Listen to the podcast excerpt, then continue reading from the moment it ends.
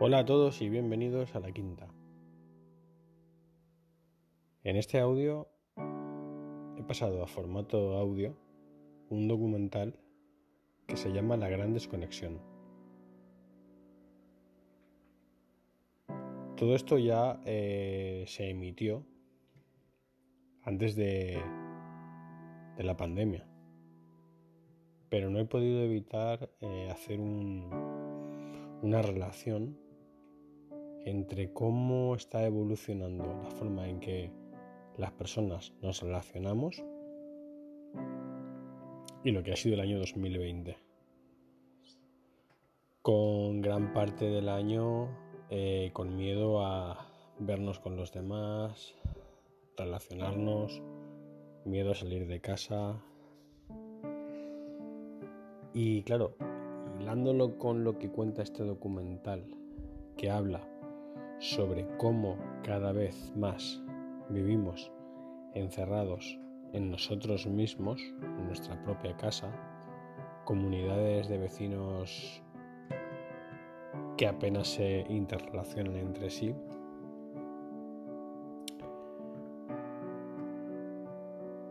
Yo me planteo qué está ocurriendo para que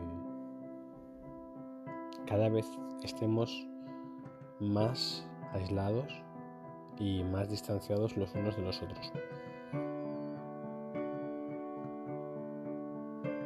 Yo recuerdo cuando era pequeño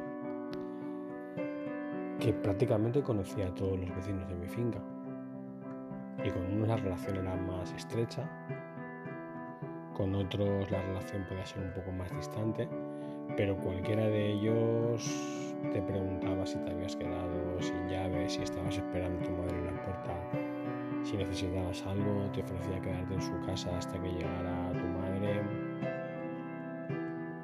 Cualquiera de ellos te abría la puerta si tocabas a su timbre. Eh, sí, los había más renegones, los había más serios, los había más... Pero Hoy por hoy es raro que tengamos relación con todos los vecinos de nuestra comunidad. Muy raro.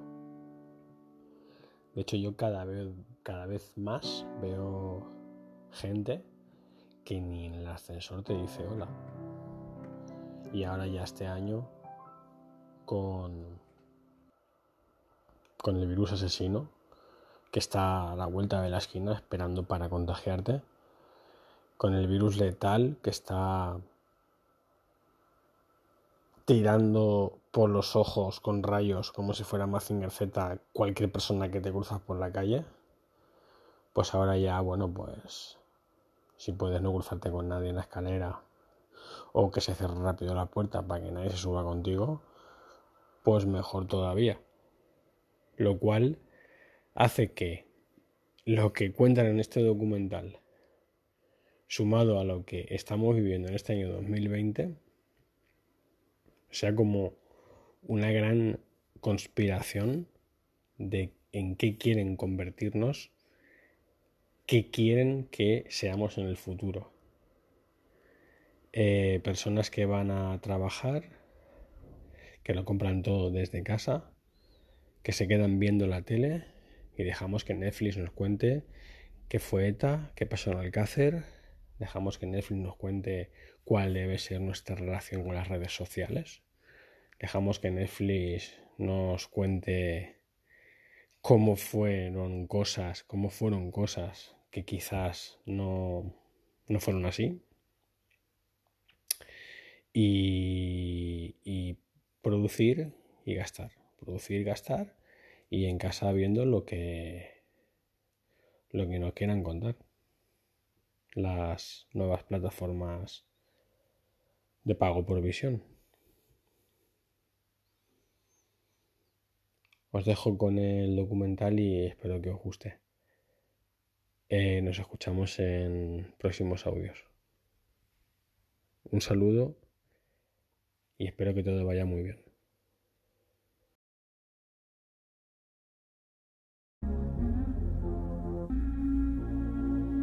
Estás escuchando la quinta columna Solo los peces muertos siguen la corriente. Time to question our lifestyle, look how we live. Smoking weed like it ain't no thing. So even kids wanna try now, then lie down and get ran through. Nobody watches them clock.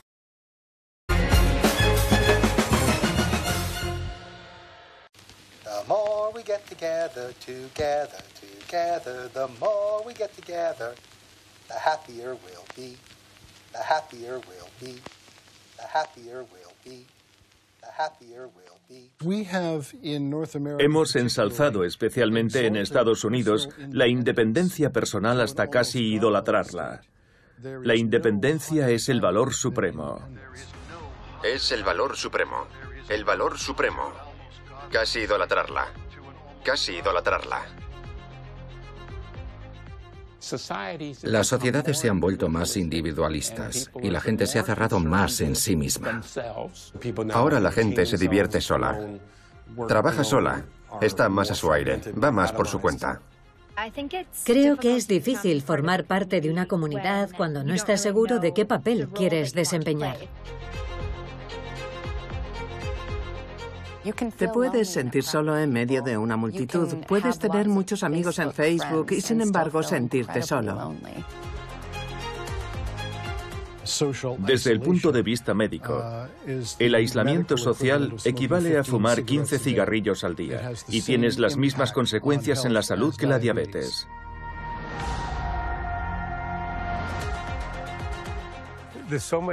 El cambio es una constante.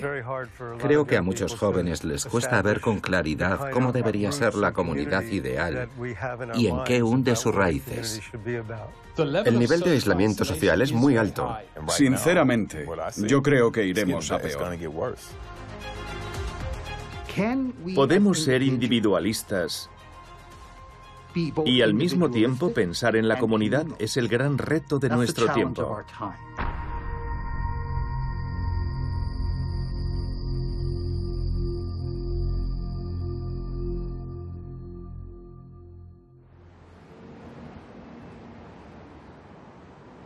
El bienestar de la comunidad para mí significa... ¿Qué pregunta más difícil? Supongo que es... Tómese su tiempo. A ver, es... ¿Qué responderías tú a esa pregunta? ¿Y por qué la estoy formulando? Llevo más de 10 años trabajando en el sector de la salud, explicando a mis clientes que la salud viene definida por dos factores, lo que comemos y la cantidad de ejercicio que practicamos. Pero todo cambió después de un viaje a las montañas azules de Jamaica.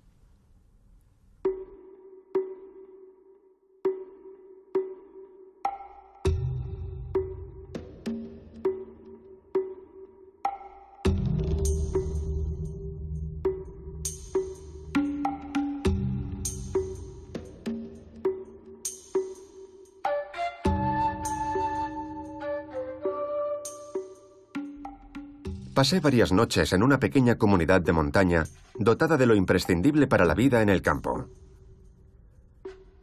El objetivo del viaje era aprender de la población local sobre nutrición y vida sostenible. Pero lo que más me sorprendió fue el profundo sentimiento de comunidad.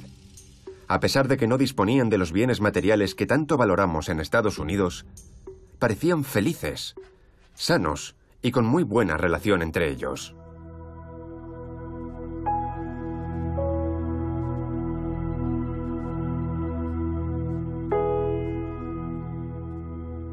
Esta experiencia hizo que me replanteara muchas cosas. ¿Qué opina la gente acerca del sentimiento de comunidad y de la interconexión? ¿Afecta esto de alguna manera a nuestra salud y bienestar?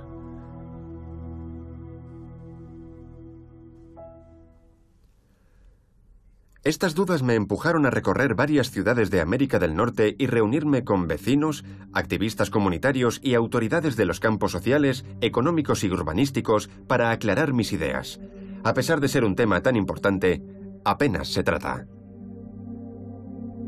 Este es el kit de la cuestión. Si somos incapaces de responder a la pregunta ¿qué significa para nosotros el bienestar de la comunidad? Es probable que no estemos prestando atención a algo que podría mejorar nuestra calidad de vida.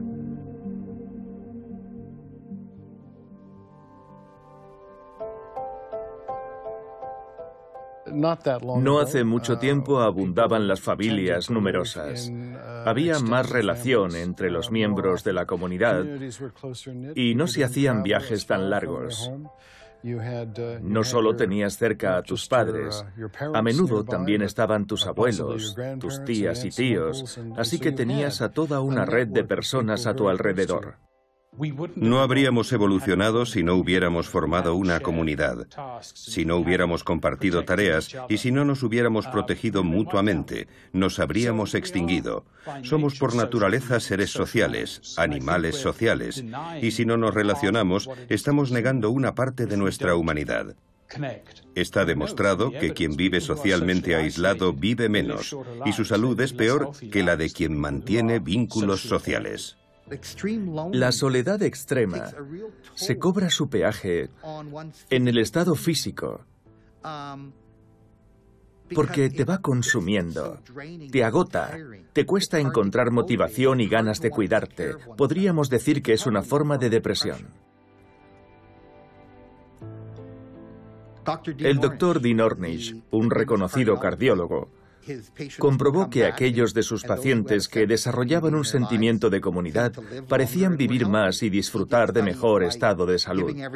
Hizo un estudio con una solución que contenía un virus del resfriado común. Sus pacientes, después de olerla, debían responder a una pregunta. Si te diagnosticaran una enfermedad terminal, ¿con cuántas personas lo compartirías la primera semana? Curiosamente, los que se lo contarían a menos de tres personas tenían un 70% de probabilidad de acatarrarse, y los que se lo dirían a siete o más, un 30%. ¿Crees que estás muy conectado con los demás? ¿Te sientes querido, necesitado y valorado? La cantidad y calidad de nuestros vínculos influye en casi todos los aspectos de nuestra salud y bienestar.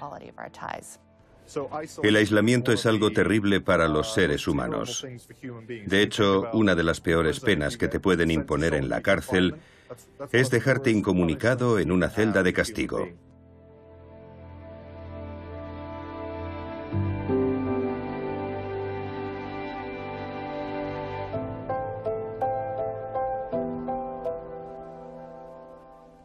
En las últimas décadas, los expertos han hecho saltar las alarmas sobre la epidemia de la soledad. El número de estadounidenses de todas las edades que han admitido sentirse solos se ha duplicado en tan solo tres décadas, pasando de 30 a 60 millones de personas. La tercera parte de esa población afirma que le cuesta hacer amigos. Y la mitad admite que no tiene a nadie de confianza o como mucho a una sola persona. ¿Qué ha pasado para que hayamos llegado a estos tiempos de soledad? ¿Cómo hemos llegado hasta aquí? ¿Cómo nos hemos desconectado tanto? Al parecer, las razones tienen que ver con aspectos que están bajo nuestro control dónde escogemos vivir, qué es lo que valoramos y cómo elegimos pasar el tiempo.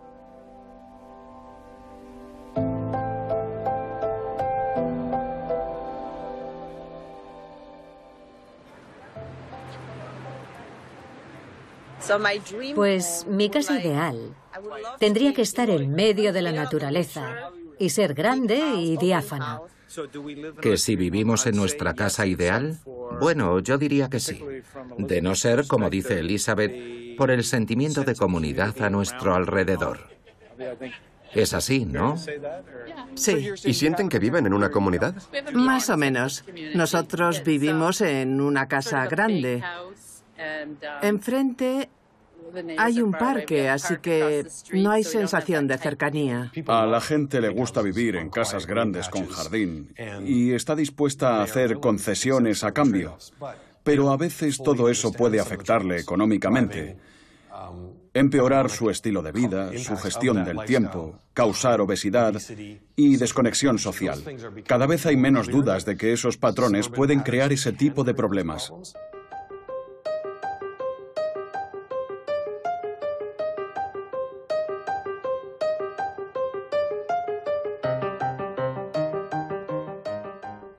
Hace 300 años, en las ciudades la gente iba andando a todas partes, o como mucho en carreta o a caballo.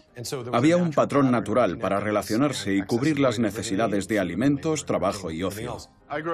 Yo me crié en el Reino Unido, en un pueblo de unas 500 personas.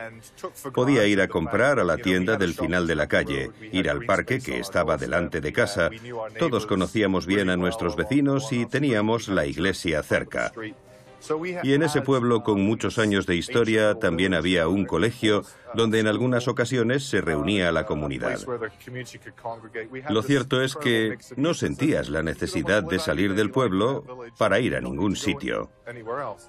El coche nos ha permitido recorrer distancias enormes para desplazarnos a lugares remotos y vivir en medio de un bosque, pero allí no hay entretenimiento, no hay tiendas ni servicios y a consecuencia de eso, la gente se obceca con ir en coche a todas partes.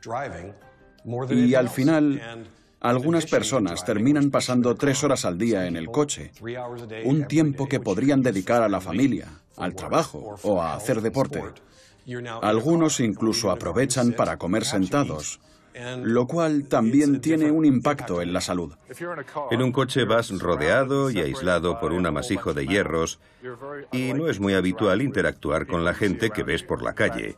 Como mucho gritarás a los ciclistas o a los peatones que se cruzan contigo. Por el contrario, si vas caminando o en bicicleta, es más probable que tengas algún tipo de contacto visual con alguien, aunque sea de reojo. Y esa simple interacción, esa relación, tiene un componente de humanidad que, desde luego, no existe de coche a coche.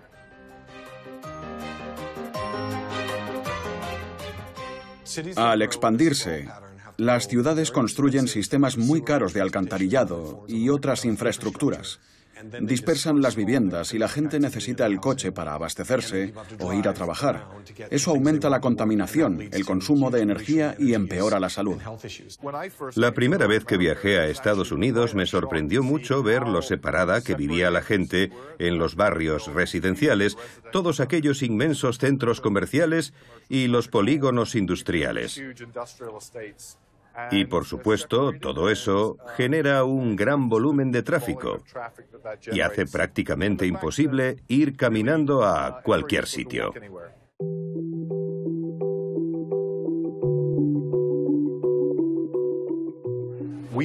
Tenemos que crear ciudades ecológicas con un menor impacto medioambiental. Pero al mismo tiempo, no deberíamos expandirnos por el entorno, por el hábitat que nos rodea. Un mal planteamiento urbanístico de los barrios residenciales puede ser perjudicial para el medio ambiente y la sensación de comunidad. Estos barrios continúan expandiéndose rápidamente, pero no son la única solución habitacional. Los bloques de edificios han ganado muchos adeptos entre los jóvenes y no tan jóvenes. Ofrecen proximidad entre los vecinos y accesibilidad a los servicios. Pero ¿vivir en un bloque de edificios refuerza ese sentimiento de comunidad que también nos sienta? Para averiguarlo he quedado con alguien que vive en una zona urbana muy poblada. Se llama Kirsten y vive en un macrobloque de edificios en Vancouver. Durante nuestra conversación me confiesa que a pesar de vivir en un barrio seguro, y en un bloque con todo tipo de servicios, apenas coincide, y ya no digamos interactúa, con sus vecinos. Por eso cree que al edificio le falta la sensación de comunidad. Es agradable ver caras conocidas cuando sales a dar una vuelta, mantener conversaciones interesantes, sentir que estás conectado con tu comunidad y no limitarte a entrar y salir de casa a diario e ir de un sitio a otro. Los bloques de edificios no son la respuesta al problema del aislamiento. De hecho, podrían ser incluso uno de los desencadenantes. Pero si están bien diseñados, pueden formar parte de la solución. En el fondo depende de la calidad del diseño, de cómo encaja ese edificio en la calle y de cómo interactúa con los espacios abiertos que lo rodean. En esos bloques no suele haber mucho espacio para la interacción entre vecinos. Sales de casa y hay un pasillo blanco y largo. Te metes en el ascensor y bajas al garaje. Te subes al coche y te marchas a trabajar. Es decir, que hay pocos lugares diseñados ex profeso para que la gente coincida y pueda interactuar. Dudo que en el diseño de estos edificios hayamos hecho suficiente hincapié en fomentar el sentimiento de comunidad. El resultado es que la gente hace cola para usar el ascensor y apenas hay zonas comunes. Así que si necesitas pedir azúcar al vecino de abajo, a veces tienes que pedir permiso a seguridad para llamar a la puerta de tu vecino. Dicen que si tienes una valla tienes un buen vecino. Es decir, que si ambos sabemos cuál es nuestro espacio, interactuaremos. Pero lo primero es dejar claro cuál es mi espacio, aunque supongo que en un piso eso no funciona. No estamos imponiendo un confinamiento solitario, pero es verdad que diseñamos lugares que dificultan que la gente interactúe, que es casi lo mismo. Así que, a través del diseño, fomentamos el aislamiento y la separación. Cuando pregunto a la gente, ¿cuántos conocéis a vuestro vecino de la puerta de al lado? Suelen decir que sí, la mitad. Pero si pregunto, ¿y sabéis su apellido? Solo lo conoce el 10%. ¿Conoces a algún vecino de tu calle? Aún no. Llevo seis semanas viviendo en un piso y solo conozco al vecino de abajo. En mi bloque la gente ni siquiera busca el contacto visual cuando nos cruzamos en el pasillo. Mira para otro lado, evitando hasta el saludo más básico. Cuanto más arriba vivas, más separado estás de tu comunidad y de tus vecinos en general. Ese sentimiento de comunidad es muy importante y también la seguridad que te da el conocer a los que te rodean. ¿A qué se refiere con seguridad? Si no conoces a tus vecinos, no sabes qué tipo de personas son. Creo que como mucho estaré un año o dos en el barrio en el que vivo. Cuando tenga una familia y tenga hijos, supongo que el sentimiento de comunidad será importante. Pero por ahora prefiero comunicarme con la gente que me importa y no preocuparme por crear vínculos en una comunidad en la que quizá no viva un año. Winston Churchill dijo, nosotros damos forma a nuestros edificios y luego ellos nos dan forma a nosotros. Y eso es aplicable a nuestras ciudades y barrios. Nosotros les damos forma y luego nos dan forma a nosotros. Así que las ciudades son un reflejo de nuestra manera de pensar. Son una representación de cómo entendemos el mundo y las relaciones interpersonales. Ya no se construyen casas con porches delanteros. No sé por qué. Quizá porque ahora ahí está el garaje. La gente aparca el coche, cierra la puerta y sigue a lo suyo. Pero incluso cuando sale a caminar, tampoco hay relación. En la parte delantera se pone césped. Y en el jardín trasero de la casa es donde creamos nuestro oasis Así que no hay una conexión natural entre la gente. Y creo que eso tiene consecuencias. Si estás conectado con tu vecindario, con tu barrio, sientes que vives en comunidad. De lo contrario, simplemente es el lugar en el que vives. Si estás conectado con los vecinos de tu barrio, esas personas forman tu comunidad. De lo contrario, sentirás que tu comunidad son tus amigos y conocidos que se encuentran repartidos por toda la ciudad. En todo el mundo, los barrios están adquiriendo importancia en la planificación urbanística. Pero al mismo tiempo, los ciudadanos empiezan a decir, quiero conocer a mi vecino, quiero vivir en un barrio seguro, en un lugar divertido, porque es bueno para mí y para mis hijos. Y es curioso, el precio por metro cuadrado en un barrio con sentimiento de comunidad es más alto. La gente ya empieza a darse cuenta y en esas zonas que se están aburguesando, los precios de las casas suben porque se están convirtiendo en los espacios urbanos más populares. En este momento no hay suficiente oferta de este tipo de espacios y en ciudades como Vancouver, San Francisco, Nueva York y Londres, la gente está pidiendo que haya barrios de uso mixto, es decir, espacios abiertos que cuenten con equipamiento público y con un gran diseño urbanístico.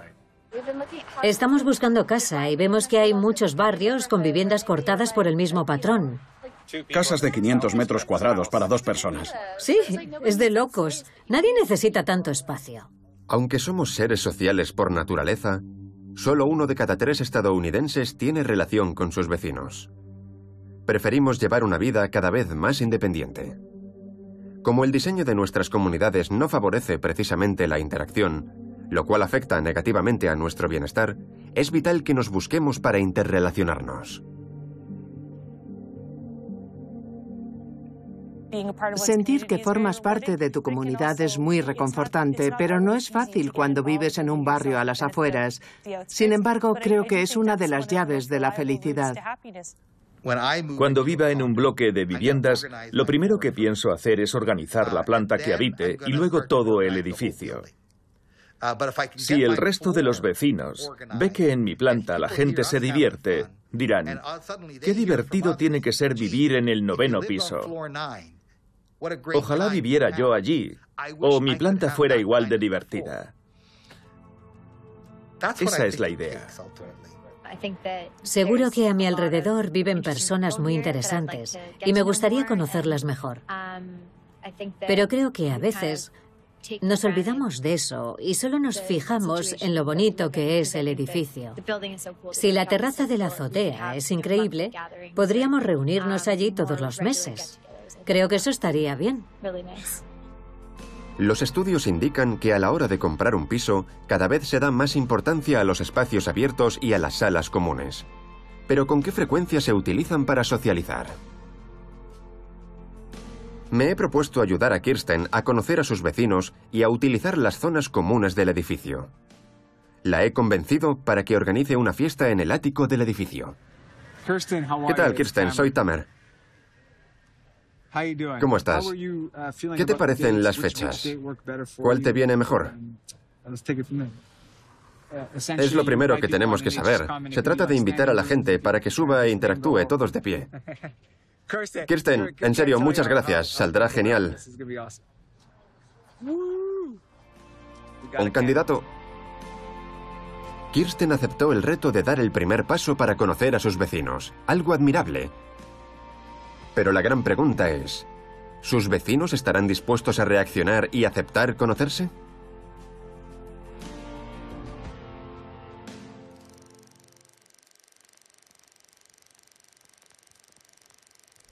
La mayoría diríamos que nos gusta socializar. Y sin embargo no es una de nuestras prioridades. Los estudios indican que las familias celebran un 60% menos de meriendas y un 40% menos de cenas familiares que hace una década. A finales de los 70, un estadounidense medio recibía amigos en casa unas 14 veces al año. La cifra se ha reducido a la mitad. La mayoría nos tenemos que desplazar a nuestro puesto de trabajo y permanecemos en él más horas que antes. Casi todos trabajamos un mínimo de 50 horas a la semana y la mitad de la gente, más de 65.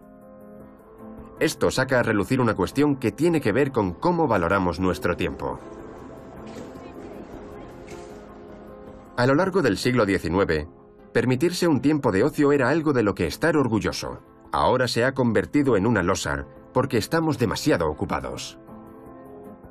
Si quieres ir a ver a un amigo, tienes que quedar con él con dos meses de antelación, aunque viva a solo diez minutos de ti. Por tanto, nuestro reto consiste en cómo crear una comunidad en un entorno tan acelerado, con tantos factores estresantes alrededor. Es cierto que en los últimos 40 años las sociedades se han vuelto cada vez más individualistas y la gente se ha cerrado más en sí misma. Ahora se piensa más en uno mismo y se conciben las cosas para ti. Hacemos más hincapié en lo material, en adquirir viviendas, coches, en los presupuestos, etc. Eso es lo que determina el éxito, en parte porque es lo que dicta la economía comercial, que dice que serás más feliz si tienes un coche de última gama o si te vas de crucero, por ejemplo. Y creo que eso al final pasa factura.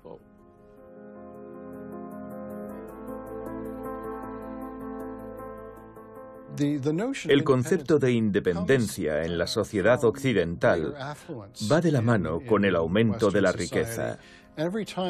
Cuanta más riqueza atesoramos, más independencia adquirimos. De alguna forma la independencia hunde sus raíces en la riqueza y una mayor riqueza e independencia nos conducen a un mayor aislamiento en todos los sentidos. Tener más dinero nos ayuda a llevar una vida mejor, pero hasta cierto punto. Sin embargo, sentirnos conectados dispara nuestra felicidad exponencialmente. Cuanta más gente conozcas y más conexiones establezcas, más feliz eres. Es directamente proporcional. En muchas sociedades, un aumento de ingresos supone un mayor aislamiento social, más estrés y problemas de salud, menos felicidad. Si preguntas a alguien qué es lo más reconfortante de su vida, reconocerá que son las relaciones sociales. Pero a la hora de la verdad, cuando se tiene que tomar una decisión sobre nuestro día a día, no siempre se le da prioridad a eso. Todo el dinero que tengo no lo destino a la necesidad más acuciante que tendré cuando sea mayor, y que son las relaciones personales. Madre mía, ¿quién vendrá a verme cuando esté enfermo? Parémonos a pensarlo. Cuando me sienta muy vulnerable o en el lecho de muerte. Cuanto más invirtamos en eso hoy, ¿Qué es lo que hacemos con los planes de ahorro?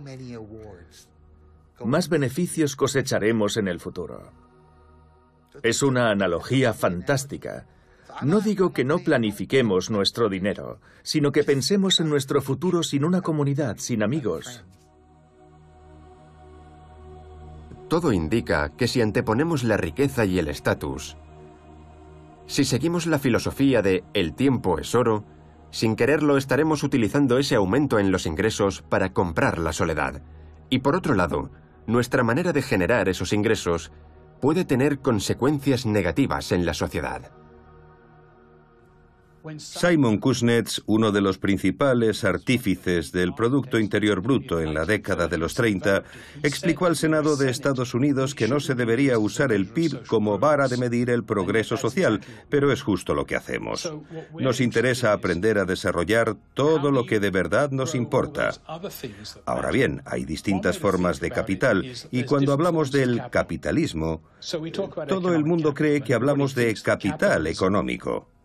Pero cualquier economista ecologista o alternativo sabe que hay al menos otras tres formas de capital. En primer lugar, el capital humano, es decir, cuáles son mis activos, mis capacidades, mis destrezas o cuáles son las de mi colectivo. En segundo lugar, aparece el capital social, que se basa en cómo interactuamos, qué redes o sistemas sociales establecemos. Y luego está el capital natural, que es la naturaleza, los recursos y el funcionamiento de nuestros ecosistemas. En el siglo XXI, el capitalismo real pasa por construir al mismo tiempo esas cuatro formas de capital, y tenemos una visión bastante desvirtuada de él, según la cual lo único que va a crecer es el capital económico, que es lo único que importa, pero en ese proceso perjudicamos o dañamos al capital natural y al social. Lo vemos si nos fijamos en los datos de creación de empleo, de destrucción de negocios y de comunidades, por buscar un capital. económico óptimo. Y esto también afecta a las personas porque estamos incidiendo en el capital humano al destrozar el capital. social o el natural. En resumen, una forma de capital crece a costa de las otras. Lamentablemente es un pensamiento económico muy anticuado del siglo XIX que no funciona en el XXI. Así que el verdadero capitalismo pasa por construir al mismo tiempo el capital humano, social, natural y económico, y si eres incapaz de lograrlo, no eres un verdadero capitalista de este siglo. Kirsten, ¿cómo lo llevas? Bien, me alegro de verte. ¿Todo bien? ¿Aún no te has arrepentido? Por ahora no. ¿Listo? Me gusta verte tan confiada. Dice, invitación para una fiesta otoñal. Todos los vecinos están invitados a una reunión en la azotea de 5 a 7 el domingo. Pásate a tomar algo y conocernos. Están invitados todos los que vivan en el quinto piso, pero si a alguien de otra planta le apetece, puede venir. Espero verte allí. Fantástico. ¿Aparecerá alguien? Espero. En mi época universitaria todo el mundo formaba parte de una gran comunidad. porque íbamos juntos a clase, así que tenía todo el sentido del mundo salir a cenar y de fiesta con tus compañeros. Pero ahora, por un lado, sales con gente del trabajo y por otro con tus amigos. Y es muy difícil hacer piña con la gente de tu comunidad. Sí, intercambias unas frases en el ascensor, sonríes y preguntas qué tal el día. Y no porque no sean agradables, sino porque el sentimiento de comunidad no da más de sí.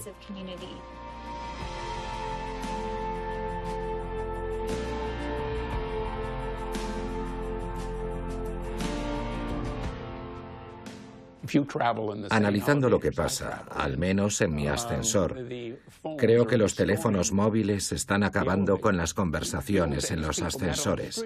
Antes la gente se veía por la calle e intercambiaba un hola y adiós. Ahora como las ciudades crecen en vertical, las calles se han convertido en ascensores, pero mucha gente ya sube a regañadientes a un ascensor. Así que ni mucho menos lo considera un lugar de intercambio social. Es casi imposible interactuar si todo el mundo está absorto mirando su móvil, porque piensas que si dices algo puedes interrumpir una conversación.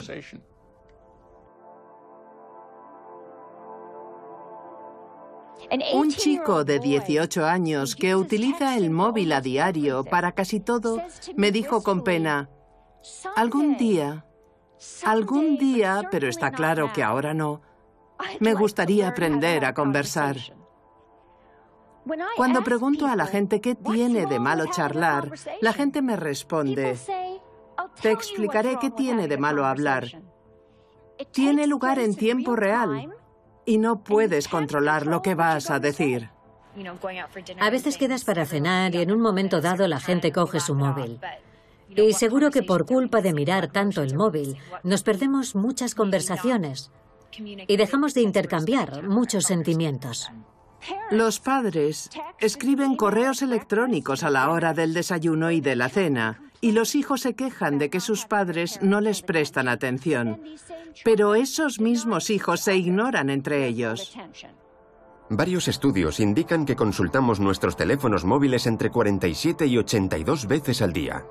Nos acompañan en todo momento, desde que desayunamos hasta que nos acostamos. Se han convertido en intrusos en nuestras interacciones reales. Según un estudio, el 70% de las mujeres cree que los teléfonos móviles perjudican sus relaciones personales. De hecho, hay un término que lo define, ningufoneo, que consiste en ningunear a una persona por prestar atención al móvil. Está claro que cuanto más absortos estamos en consultar el teléfono, menos podremos atender a quien nos rodea. Y se puede decir lo mismo de las interacciones online.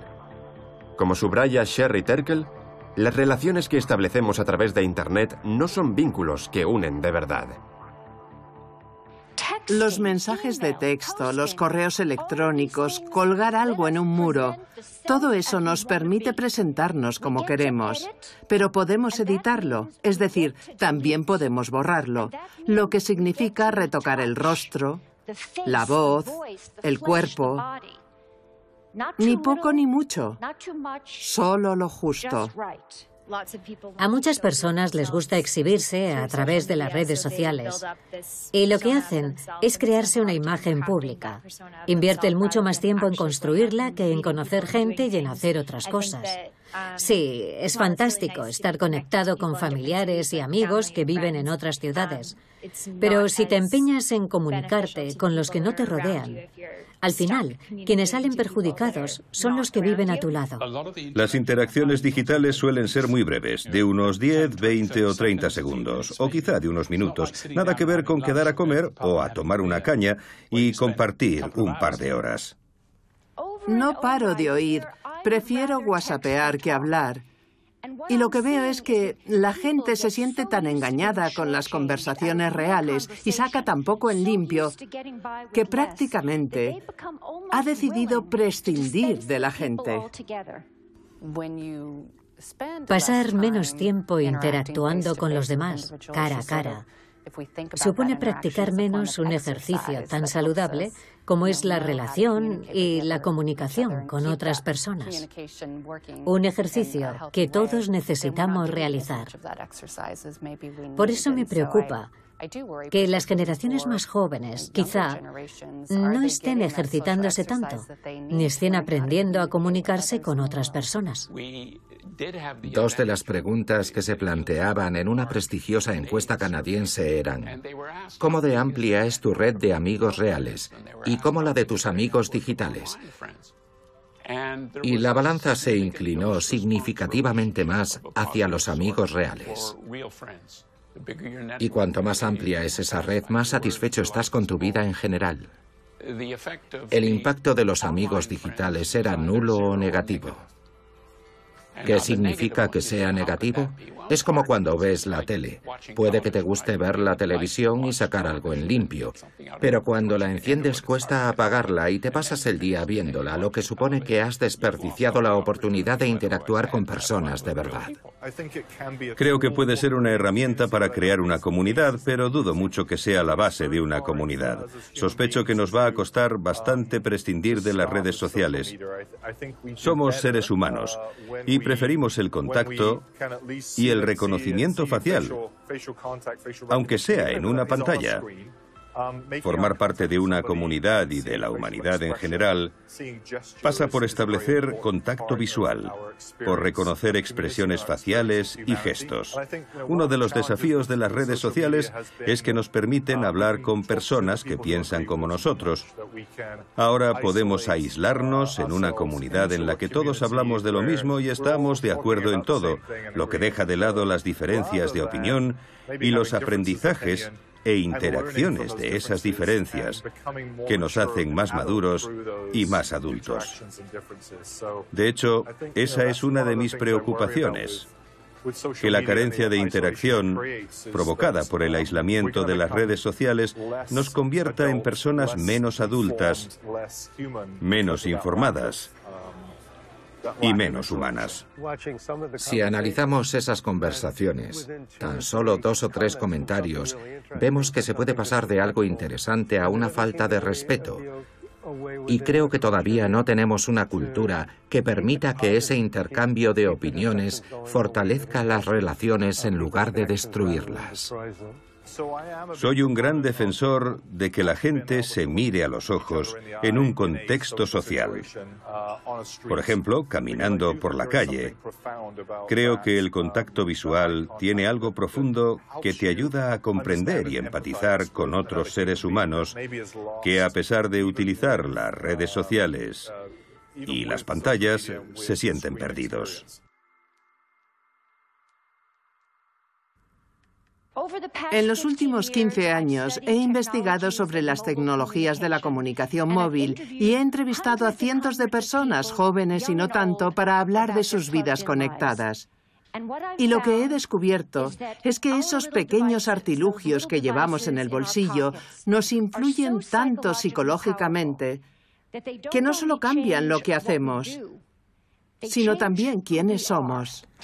La tecnología ha cambiado nuestro concepto de contacto con la comunidad. Ya nadie va a una cafetería para disfrutar de un café. Ahora entras y ves a grupos de personas absortas en sus móviles o en sus ordenadores. Sumergirnos en las llamadas cámaras de eco en el mundo digital que nos hemos creado puede llevar a la quiebra del concepto de comunidad real. Raras veces interactuamos con personas con las que tenemos poco que ver, lo que puede contribuir al desconocimiento social y la desconfianza en los demás. La confianza es un ingrediente fundamental de la felicidad. Hay estudios que indican que cuanto más sentimos que podemos confiar en quienes nos rodean, ya sean vecinos o desconocidos, más satisfechos estaremos con nuestra vida. Intrigado por saber cuánto confiamos en quienes nos rodean, el investigador John Helliwell ha incluido esta cuestión en sus encuestas sobre la felicidad. Si perdieras la cartera, ¿qué probabilidad habría de que te la devolvieran? Casi ninguna. Diría que un 50%. Depende de quién la encuentre. No, no creo que me la devolvieran. Depende del barrio. Sí. Poco probable. Un 20%. Un 5%. Mejor olvídate. Sí. No sé, siempre tengo esperanza con la gente y creo que es importante que no perdamos esa mentalidad porque esa es la base y el espíritu de una comunidad. No sé, creo que depende de la persona. En 2009, el periódico Toronto Star puso en marcha un experimento, evaluar el grado de honestidad y confianza en una gran ciudad. Para ello, dejó 20 carteras en Toronto y esperó a ver cuánta gente las devolvía. Cada cartera contenía 43,77 dólares, una foto de carné, un número de teléfono, varias fotos y una lista de la compra. Los resultados fueron fascinantes. Solo el 23% de los encuestados pensaron que se recuperarían las carteras, pero se recuperó el 80% de las carteras. Por eso creo que nos hacemos un flaco favor al pensar tan mal de los demás. ¿Y eso a qué se debe? Pues por un lado a lo que leemos y vemos en los medios de comunicación. De hecho, en la Facultad de Periodismo se sigue enseñando que las malas noticias venden. Y eso significa que un individuo perverso haga algo dañino a otras personas. Al final nos parece que eso es lo más común porque es lo que sacan los periódicos y no las cosas buenas que hace la gente. Esto perjudica seriamente las relaciones sociales y la felicidad. Es muy destructivo y hay que cambiarlo. El miedo es nuestro sentimiento más básico y por eso apelar al miedo constituye obviamente una estrategia muy eficaz. Los seres humanos tenemos una tendencia natural a organizarnos en grupos, a discernir quién forma parte de él y quién se queda fuera. Um, Utilizar el miedo para subrayar esa inclinación puede suponer un problema. ¿Cómo crees que se sentirán tus vecinos al reunirse e interactuar? Creo que será una experiencia muy valiosa para todo el mundo. No sé hasta qué punto se conocen los vecinos. Así que servirá de experimento para ver cómo se relaciona la gente. Sí, tengo ganas. Pensemos en un caso en concreto. Imaginemos a alguien que está algo disperso en el ámbito profesional y socialmente aislado, que siente que sus contactos sociales han disminuido. ¿Qué recomendaría que hiciera esa persona? Le diría que intente analizar cómo es su día a día, que se plantee si vive en el barrio adecuado si es un lugar en el que tiene tiempo para acercarse a otras personas y que piense dónde podría conocer o ayudar a la gente. Yo creo que el deporte es un elemento increíblemente importante en nuestra sociedad. Nunca se recalca demasiado la importancia que tienen los espacios recreativos en una ciudad en cuanto a su capacidad para congregar a gente y permitir que ésta interactúe. Es fantástico para que una comunidad sea eficaz y saludable. Muchos expertos que trabajan en el campo del desarrollo social sugieren que se limite el tiempo que estamos expuestos a las pantallas. Lo ideal es restringir el uso de los dispositivos electrónicos y dedicar más tiempo a la interacción social real cara a cara. Igual eso significa que terminaré uniéndome a una comunidad religiosa como cuando era pequeño. Sin duda, eso significará que conoceré mejor a mis vecinos. Ellos me conocerán a mí y se crearán vínculos porque lo primero que quiero es vivir en un barrio seguro. Iremos toda la familia a celebrar el Día de Acción de Gracias o la Navidad y participaremos en los cumpleaños de todo el mundo. Así se ampliará mi círculo de amigos y mis hijos se beneficiarán de ello. Lamentablemente, todo lo negativo que estamos viviendo nos está acercando, aunque seamos muy diferentes. Es lo que se conoce como interseccionalidades y que significa que si, por ejemplo, yo estoy sin blanca y soy negro, tú estás sin blanca y eres gay, y otra persona es rica pero es gay y negra, de alguna manera hay algo que nos une a todos y que tendremos que solventar o afrontar juntos. No se trata de quedar simplemente con los amigos para tomar algo, sino de unir fuerzas para convertir tu comunidad en un lugar mejor. El trabajo de voluntariado puede ser una actividad para toda la familia y creo que es fundamental que los padres y las familias se conviertan en modelos de buenos ciudadanos del mundo. Hemos hablado con muchas organizaciones sin ánimo de lucro y nos ha quedado claro que una cosa es el altruismo y otra muy distinta el altruismo colectivo. Hablamos de altruismo colectivo cuando vemos a un grupo de personas que actúa en bloque en pos de algo mejor. ¿Vale? Es decir, todos ellos trabajan en bloque y se abren a los demás. Pero al mismo tiempo, dentro del grupo, se relacionan unos con otros. Durante tres horas al día vamos allá donde nos necesiten, a un comedor social, a recoger basura en la playa, ayudamos a plantar árboles o a cuidar los jardines, si está en nuestra mano, a todo lo que sea necesario. En SAP nos permiten ayudar tres horas a la comunidad y mientras nos siguen pagando. Ahora unas 80 personas estamos limpiando las playas de Jericho y de Spanish Banks. Así ayudamos a la comunidad. ¿Ha oído hablar de Hábitat para la Humanidad? El nombre lo elegí yo. No he conocido a ningún voluntario de Hábitat para la Humanidad que al terminar una construcción dijera, menos mal estaba harto de trabajar. Al contrario, se van con una sonrisa, diciendo que se llevan más de lo que han aportado. Es precioso. Es injusto decir que solo tenemos un instinto prosocial. También tenemos un instinto egoísta, pero uno de los rasgos más hermosos del comportamiento humano es que nos sentimos bien cuando damos, quizá por lo que nos aporta relacionarnos. No se valora lo suficiente la felicidad que aporta hacer algo por una buena causa con otros y para los otros. Una buena causa podría ser mejorar el entorno para las futuras generaciones o mejorar la vida de las personas que te rodean.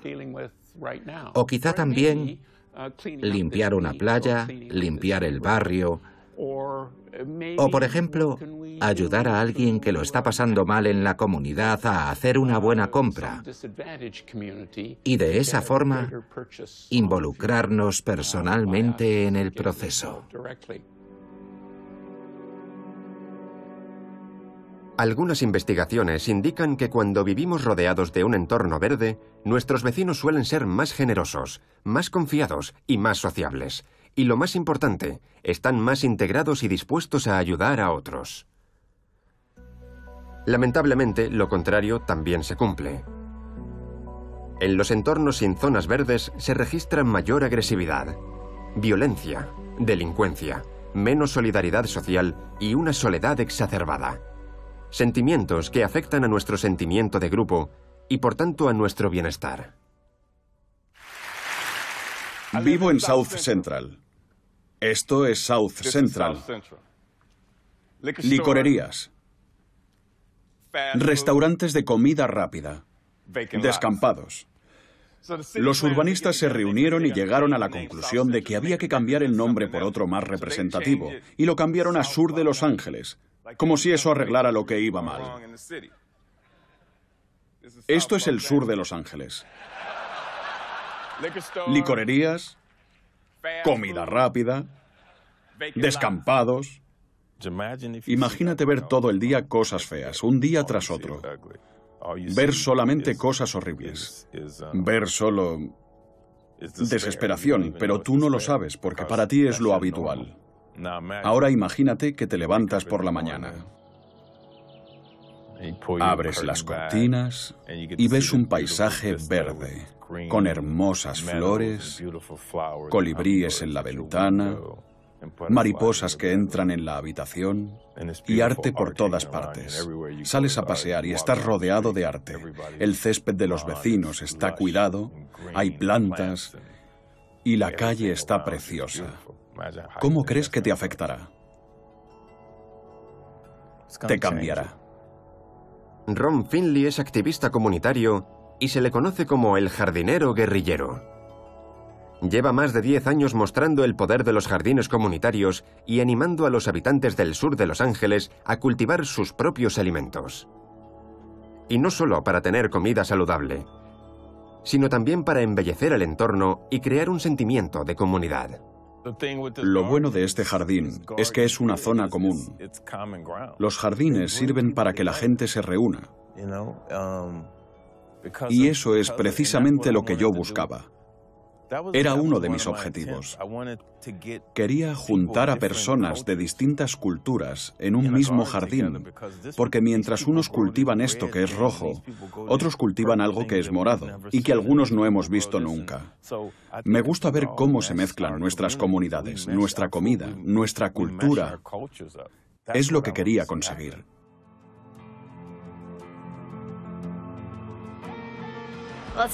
Son las 5 menos 5 y aún no ha llegado nadie.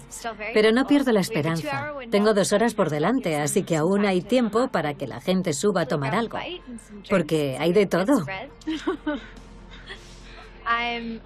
Estoy un poco nerviosa, pero ilusionada, porque no conozco a mucha gente del edificio y tengo la esperanza de poder hacerlo hoy. ¿Crees que subirán? Sí, espero que sí. Es domingo, no llueve.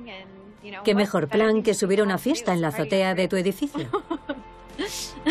A ver, ha hecho un esfuerzo para conectar con sus vecinos, así que espero que la gente responda.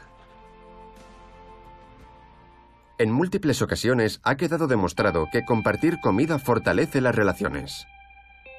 Alice Julier, profesora y socióloga, explica que quien comparte comida con un grupo heterogéneo de personas tiende a ver las razas, géneros y entornos socioeconómicos de una manera más equitativa que en otros contextos sociales. El mero hecho de compartir un alimento con otras personas puede convertirte en alguien más abierto y receptivo, y te da la oportunidad de conectar con una gran variedad de gente. Creo que cuando me mudé a Vancouver hace tres años, me costó encontrar mi propia comunidad y descubrir dónde podía establecer esas conexiones que me hicieran sentir que mi círculo de amigos crecía y conseguir relaciones duraderas. Y lo encontré gracias a la comida. La comida es algo con lo que estamos en contacto a diario, y cocinar cualquier cosa con alguien o aprender a cultivar algo me pareció una manera genial y fácil de conectar. La comida es una manera de comunicarte con la gente cuando no puedes hacerlo a través del idioma. Lo he vivido en primera persona. En esta misma calle vive la familia El Khatib y la madre no habla nada de inglés. Pero es una persona muy generosa, muy hospitalaria. Así que empezamos a conocernos gracias al intercambio de comida. Creo que ella estaba muy contenta por cómo la habían recibido en este barrio y su mejor forma de dar las gracias era ofreciendo comida. Por eso nos llevaba deliciosos platos tradicionales árabes y así empezó el intercambio. Esa fue una manera de crear vínculos más allá de la barrera del idioma.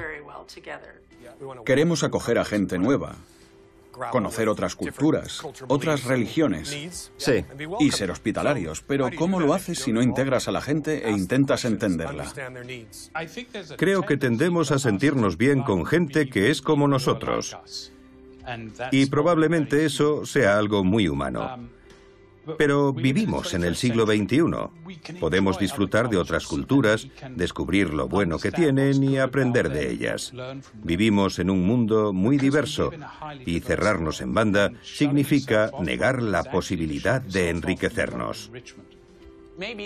Quizá no sea buena idea limitarse únicamente a las amistades que tenemos y no salir de nuestra zona de confort. Debemos abrirnos a lo que está fuera de ella. Creo que ese es el mensaje principal.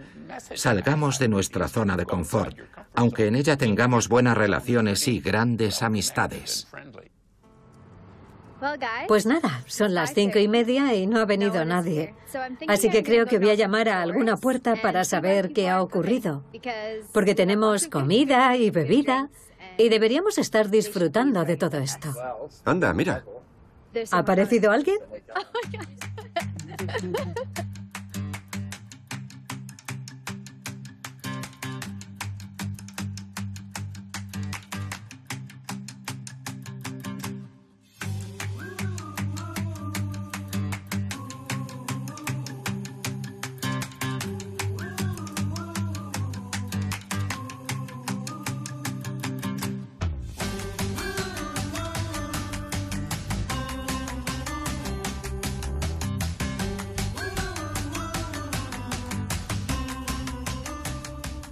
Vivir sola me anima a relacionarme con la gente y a venir a eventos como el de hoy.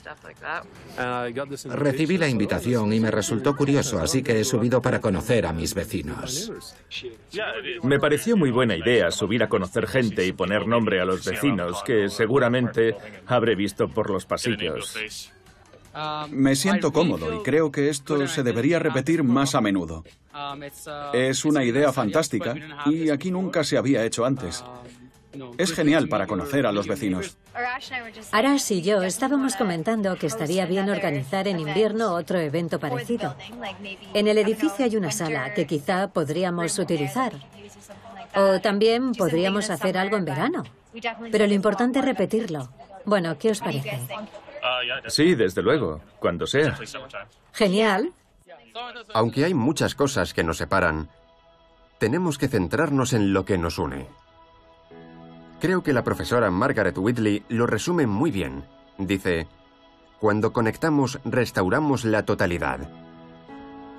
Y al descubrir cuánto nos necesitamos, nuestras vidas, que parecen independientes, adquieren sentido. De alguna forma, cuando mantienes una relación correcta con el mundo que te rodea, te sientes bien. Y luego eso lo trasladas a la huella que dejas en este planeta y a cómo te muestras ante tus vecinos. Y al final, ese bienestar, esa armonía, en el fondo, tiene que ver uh, con un estado del ser. Pregúntate, ¿qué tal estás? Y si no te gusta la respuesta, plantéate conectarte y crear más vínculos con los demás. Embellece tu entorno. Eso te embellecerá a ti y también a todo lo demás, incluidos los que te rodean. Hay que explotar esa energía y para eso hay que apartar la vista de las pantallas y cruzar el umbral de la puerta de casa. No hagamos perder el tiempo a los demás ni perdamos el nuestro. Hagamos algo juntos para mejorar la comunidad. No han venido todos los residentes y la gente quiere conocer a más vecinos. Así que este es solo el primero de muchos más eventos de este tipo. Estamos comenzando a diseñar pensando en la interacción. Empezamos a pensar en espacios públicos, en reuniones, celebraciones e interacciones improvisadas en las que la gente simplemente se saluda por la calle. He viajado desde las montañas de Jamaica hasta varias ciudades de América del Norte. Y hay una cosa que me ha quedado clara. Comer bien y hacer ejercicio son dos elementos clave para un estilo de vida sano. Pero no son los únicos. Si queremos estar verdaderamente sanos, a nivel físico, emocional y social, tenemos que relacionarnos. Y dedicar tiempo, esfuerzo y energía a nuestra comunidad es una de las mejores inversiones que podemos hacer.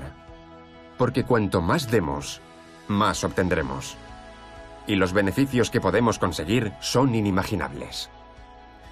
Hemos escuchado decir a Nelson Mandela Ubuntu, o sea, soy lo que soy en función de ti. Mi identidad existe gracias a ti.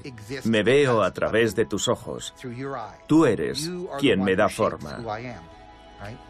Por tanto, para Nelson Mandela, todos estamos conectados.